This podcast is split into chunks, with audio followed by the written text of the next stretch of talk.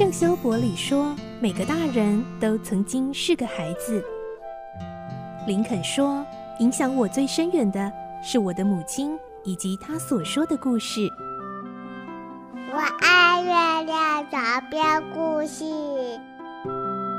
晚安，月亮床边故事。小青姐姐邀请每一位大孩子、小孩子一起听故事，不管多忙，也要和你一起听故事。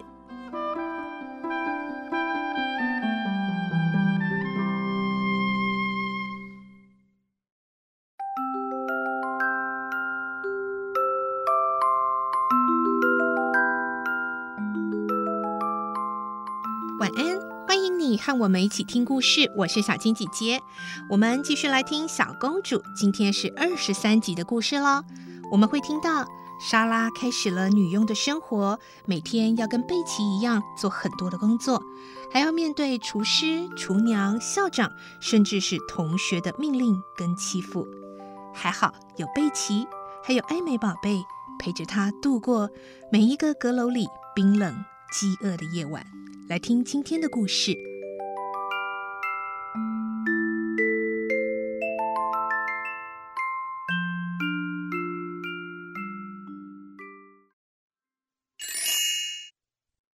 小公主》二十三集：女佣的日常。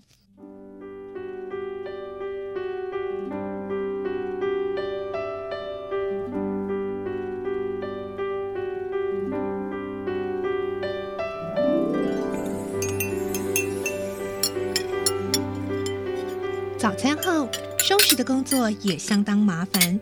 莎拉和其他的女佣正在清理餐厅的时候，拉比亚走进她的身边，冷笑着说：“莎拉小姐，辛苦啦，在阁楼上住得很舒服吧？你是不是继续在那里当公主呢？”莎拉指示着拉比亚说：“我昨天不是跟你说过了吗？就算是当乞丐，我也一样能幻想。”这个想法并没有改变。拉比亚没有料到莎拉的态度竟是如此坚毅。哟吼，果然是异想天开。好吧，你就继续做你的梦吧。也许不久，宫廷会派人来迎接你。说完，狠狠的翻个白眼，转身走了。莎拉呆立了一下，立刻有其他女佣大声叫着：“喂，你别想偷懒，赶快去收拾盘子！”就这样，她开始了女佣的生活。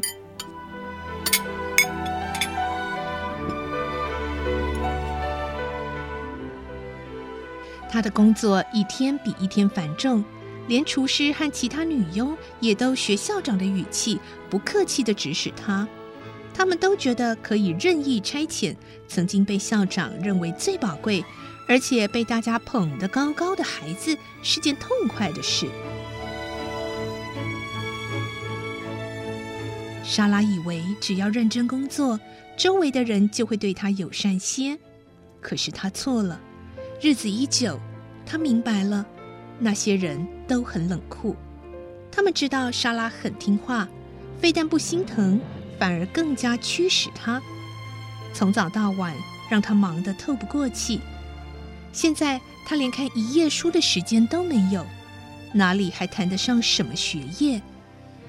莎拉遭遇不幸后，朋友们对她的态度也变了。拉比亚和杰茜就不用说了，连以往有些表示敬爱她的同学，也似乎都在回避。这不只是孩子们本身的转变。也是校长竭力隔离的结果。明正校长曾经严厉地对莎拉说：“你现在不是学生，所以不准随便和学生说话。”就算校长不说，莎拉也没有多余的时间和学生们说话。既然说了，莎拉也就尽力避免见到同学，同时也避免和雅美及乐蒂碰面。有时雅美很想说话似的望着莎拉，但莎拉的表情始终冷漠，雅美也就无法有所行动了。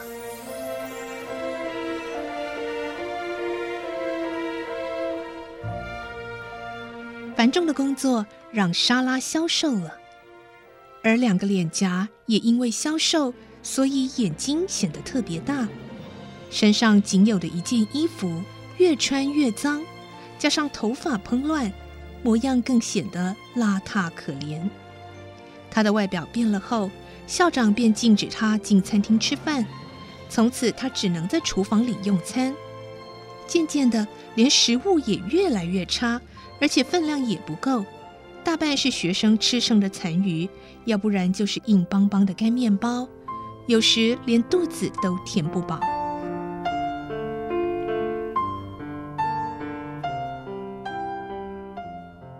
虽然境遇悲惨，可是他没有丧志。越困难的日子，他越觉得不能失去心中公主的风范。他告诉自己，就像贝奇说的。无论如何，我都要维持公主的风度。当一个穿着华贵、为所欲为的公主很容易，但遭遇变故，穿着一身破烂衣服，仍然要维持尊贵，那才伟大。法国王后玛丽·安东尼被迫退位，关进监牢里的时候，她也没有失去崇高的品格，反而比她在宫廷里更像个女王。我现在只要假想。自己是因故被迫害而当了乞丐的公主，那我就不会觉得太难过了。因此，不管明真校长和佣人如何欺凌她，她都保持着良好的态度，用公主般的优雅对应。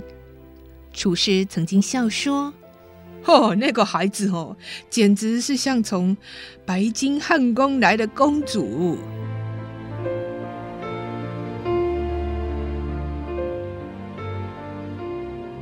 然而，尽管他愿意调试心情，现实还是很残酷的。如果没有贝奇的鼓励和协助，恐怕也难以忍受。现在，贝奇的友情是他唯一的慰藉。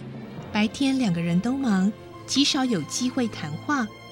偶尔停下来想彼此问候，也立刻有人制止。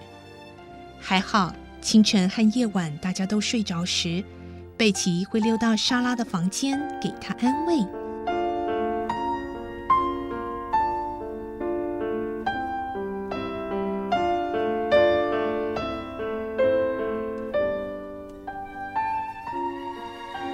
又是一个非常寒冷的晚上，莎拉独自坐在又冷又硬的床铺边，抱着爱美宝贝，默默的望着天窗外面的夜空。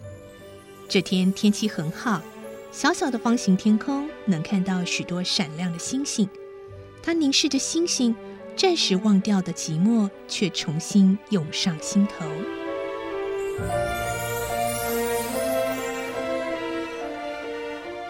艾美宝贝，莎拉紧抱着也穿着破旧衣裳的布娃娃说：“我们没有爸爸妈妈了，他们都在天堂。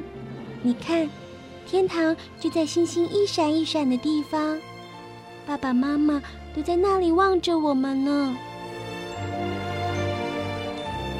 星星无心的闪烁着，莎拉的眼睛不断的流着眼泪。爸爸，亲爱的爸爸，您为什么留下莎拉，自己到天堂去呢？您带莎拉到学校的时候，不是说过？要等莎拉学会许多事，然后回去好好的服侍您吗？为什么留下莎拉独自离开呢？爸爸，莎拉现在举目无亲，是个可怜的孤儿，是个悲伤的女佣。莎拉每天都这般寒冷，这样饥饿，你知道吗？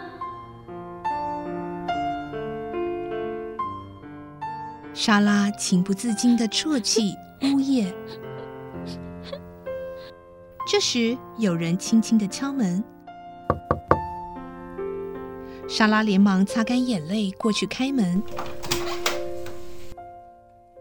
她以为是贝奇，没想到站在门外的，竟是一手端着烛台、头上披着红围巾的雅美。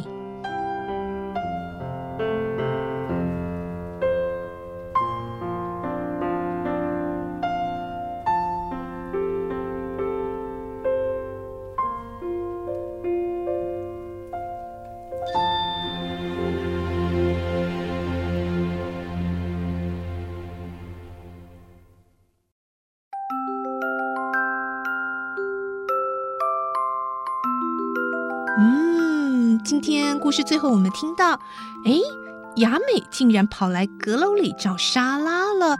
可是这样子好吗？不是说莎拉不能够跟学生们有所接触吗？那雅美来到底是为了什么呢？明天再继续来听小公主的故事喽。我是小青姐姐，祝你有个好梦，晚安，拜拜。小朋友要睡觉了，晚安。